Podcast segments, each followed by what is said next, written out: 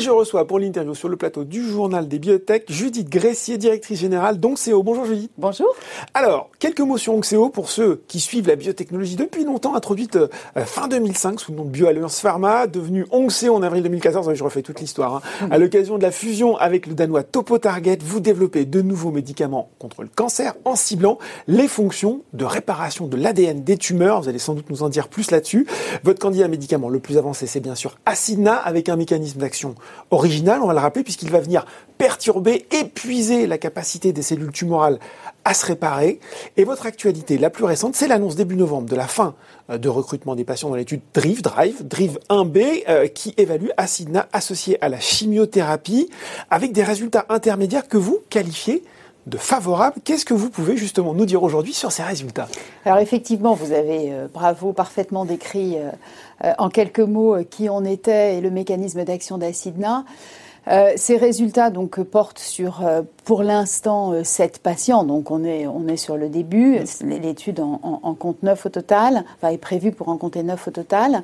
Et elle, elle, elle est en fait c'est en fait l'extension d'une première partie de l'étude qui était faite pour montrer que le profil de tolérance d'acidna administré chez l'homme est bon pour tout médicament. Quand on démarre le développement chez l'homme, on démarre par vérifier la tolérance. C'est voilà, c'est le, le, le sésame pour pouvoir pouvoir chercher de l'efficacité, il faut déjà être sûr qu'on n'amène pas trop euh, d'effets secondaires, en tout cas pas d'effets secondaires inacceptables. Donc cette partie-là, elle est faite, elle est terminée et elle montre effectivement un très bon profil d'acinase, qui est d'autant plus important que ce produit a vocation à être utilisé en association avec des chimiothérapies ou avec des thérapies ciblées. Mais on comprend bien que si on associe de médicaments, on veut augmenter l'efficacité, mais certainement pas, augmenter la toxicité. Donc cette première partie est faite. La deuxième partie, Drive 1B, était effectivement euh, le profil de tolérance et les signaux d'efficacité d'acidna en association avec de la chimiothérapie. Et euh, sur euh, quatre patients, euh, on a montré en fait un contrôle de la maladie sur une période longue, qualifiée de, de on va dire d'une longueur inattendue, je ne sais pas comment le dire euh, euh, euh, en français d'ailleurs, voilà, d'une longueur inattendue, d'une durée inattendue, mhm. notamment toujours supérieure à la durée de contrôle pour ces mêmes patients avec des traitements précédents, dans leur ligne de traitement précédente. Donc ça, c'est quelque chose qui est très intéressant puisque on essaye au maximum hein, de, maintenir euh, une, une, maladie, une tumeur sous contrôle. Ça veut dire qu'elle évolue plus, elle reste stable le plus longtemps possible avec un bon profil de tolérance qui fait évidemment une épargne hein, de médicaments qui permettra de décaler dans le temps éventuellement des échappements et des, lignes euh, à venir si nécessaire. Donc on est euh, sur, sur ce type de résultats qui sont très intéressants et quand on les qualifie de favorables, ça veut dire que de par nos discussions avec les experts, avec euh, les investigateurs évidemment, tous nous disent écoutez, ce sont des résultats qui justifient de poursuivre le développement et d'aller en phase 2, donc la prochaine étape, pour confirmer l'efficacité de cette association. Bon, alors on va revenir hein, sur, sur le, justement le futur du développement mais l'autre étude importante pour Onxeo, c'est aussi Revocan, étude de phase 1B2, cette fois-ci sur la résistance tumorale à inhibiteur de PARP dans le cancer de l'ovaire en rechute. Premier résultat euh, attendu en 2021. On est toujours euh, sur ce créneau d'ailleurs. Voilà. Euh, qu'est-ce que vous cherchez plus particulièrement à démontrer avec cette étude? Alors ça, c'est une étude toujours avec Acidna. Hein. Toujours avec Acidna. En fait, Acidna a, un peu deux, deux utilisations mm. possibles de par un mécanisme d'action très original et, et, très particulier. Le premier, c'est ce dont on discutait, chimiothérapie pour augmenter l'efficacité en, en, en, nombre de réponses et en durée de réponse. Mm. Le deuxième, et ça c'est un, une propriété absolument incroyable du produit, c'est que euh, Assina a montré euh, sur les modèles animaux que lorsqu'on l'administre euh, chez une souris, en l'occurrence, qui, a une tumeur qui est maintenue hein, sous contrôle par ici le niraparib, donc mhm. un, inhibiteur, de, PARP, qui est une thérapie ciblée, pendant un certain temps, la tumeur va diminuer, les cellules sont, sont tuées au fur et à mesure par, euh, par le PARP, mhm. et puis au bout d'un moment, il y a un mécanisme de résistance qui se met en place. Et ça, on le connaît bien, c'est une des problématiques majeures en cancérologie, c'est que... La tumeur résiste, hein, la tumeur résiste, exactement. La cellule met en place des moyens de contourner le mécanisme d'action du médicament, et euh, finalement va reprendre une progression. Et ça, c'est le côté démoniaque d'une cellule tumorale et d'une tumeur. C'est qu'elle est, elle est programmée, pour, se défendre et se reproduire. Exactement. Et elle trouve les moyens d'échapper et de contourner. Lorsqu'on administre acidna, en fait, on a montré que, notamment avec les PARP inhibiteurs, mais pas que, au moment où on voit la progression des cellules tumorales reprendre, hein, mhm. c'est-à-dire que voilà, le mécanisme de résistance se met en place, quand on administre acidna, on a montré qu'on arrive à tuer toutes ces cellules tumorales. Et donc, on arrive à montrer que, oui, et Revocan cherche à montrer chez l'homme que l'administration d'Acina va renverser l'apparition de la Parce résistance. Parce qu'elle sature, c'est ça, la cellule Alors, tumorale qui va être obligée de... C'est un peu différent, et c'est un, mécanisme d'action un peu différent. Enfin, c'est une sensibilité un peu différente. En fait, on a montré qu'il y a un certain nombre de résistances tumorales qui sont médiées par ce qu'on appelle les, les, les drug tolerant cells, qui est une, une lignée, une, type, une, typologie de cellules un peu particulière, mmh. qui est probablement et qui existe à bas bruit euh, comme ça, qui, qui, est assez peu euh, différenciée. Mmh. Et avec la pression des médicaments qui sont utilisés, etc., les cellules tumorales sont tuées. Et donc cette lignée, cette, ce type cellulaire se met à prendre plus une position plus importante parce que euh, hein, c'est le mécanisme d'occupation de l'espace. Les, autres sont donc, et, ces DTC à un moment se transforment et et, en fait, c'est elles qui vont reprendre une activité forte et redevenir, euh, et, générer la croissance tumorale et, la, la croissance cellulaire. Et Acina, en fait, a une activité incroyable sur ces cellules, alors que euh, quand on met un PARP, un inhibiteur de PARP, par exemple, bah, ça agit assez peu sur ces DTC. C'est d'ailleurs pour ça que la résistance arrive, c'est mm. que bah, elle les tue pas. Euh, Acina les, les, éradique littéralement. Et ça, euh, c'est un, un mécanisme, c'est une sensibilité incroyable, une propriété incroyable et très, très, encore une fois, nouvelle et qui, on le pense, peut répondre vraiment à une vraie, vraie problématique euh, en cancérologie qui est que on a des traitements de plus en plus efficaces, ça c'est clair et, heureusement, on a un problème absolument récurrent qui est que la cellule arrive à échapper à ces traitements au bout d'un moment, plus ou moins long, mais elle y arrive quasiment systématiquement. Si avec Acina on montre que ça empêche cette, cette résistance, en tout cas les résistances médiées par ces euh, drug tolerant cells, alors on aura vraiment transformé euh, une, une, façon de prendre en charge le cancer à l'avenir. Alors justement, il y, a plein de pistes hein, qui sont ouvertes avec ces deux études, Drive 1B et, et, et en a plein d'autres idées. Et il y a plein d'autres idées, justement, c'est là où je veux en venir. Qu'est-ce que c'est concrètement, là, dis Gressier, quelles sont les grandes lignes de développement stratégique que vous allez donner? C'est quoi la priorité finalement? Il y a aussi, on a parlé des inhibiteurs de PARP, c'est devenu euh, une, une, référence, en tout cas ça a pris une importance très forte dans le traitement du cancer. Qu'est-ce qui aujourd'hui vous semble le plus efficace pour faire comprendre l'intérêt euh, déjà à la communauté médicale et aussi au marché? Alors en fait, on, poursuit ces deux voies de développement en parallèle, euh, c'est-à-dire encore une fois efficacité avec les chimiothérapies mmh. et.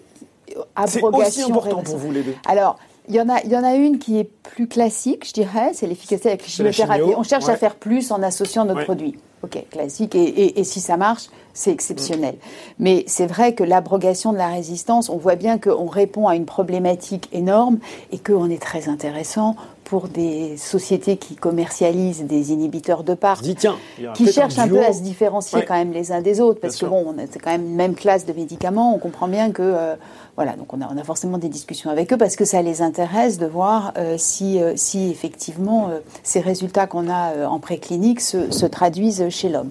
Donc c'est sûr que je dirais ça a un côté plus waouh, ça a un côté plus exceptionnel, plus étonnant, original comme tout ce qui est original et étonnant, ça peut créer aussi un peu de, de, doute et voilà, et de besoin de plus d'informations parce qu'on n'est pas sur, sur une voie tracée par d'autres et, et, relativement euh, facile, en tout cas plus facile. Donc c'est pour ça qu'on poursuit vraiment les deux. Et en fait, notre objectif, il est non seulement de poursuivre les deux, mais aussi d'ouvrir d'autres euh, études de qu'on appelle de preuves de concept, c'est-à-dire mhm. pas des études sur des centaines de patients, des études sur des nombres limités de patients, quelques dizaines, avec par exemple euh, en recherchant l'abrogation de la résistance avec d'autres traitements que les thérapies, que euh, les inhibiteurs de part, ou dans d'autres indications l'ovaire, ou euh, bon voilà, en fait, il y a, y a Asina a énormément d'applications possibles et notre objectif il est d'en démontrer le plus possible, même sur des petites études, puisque mhm.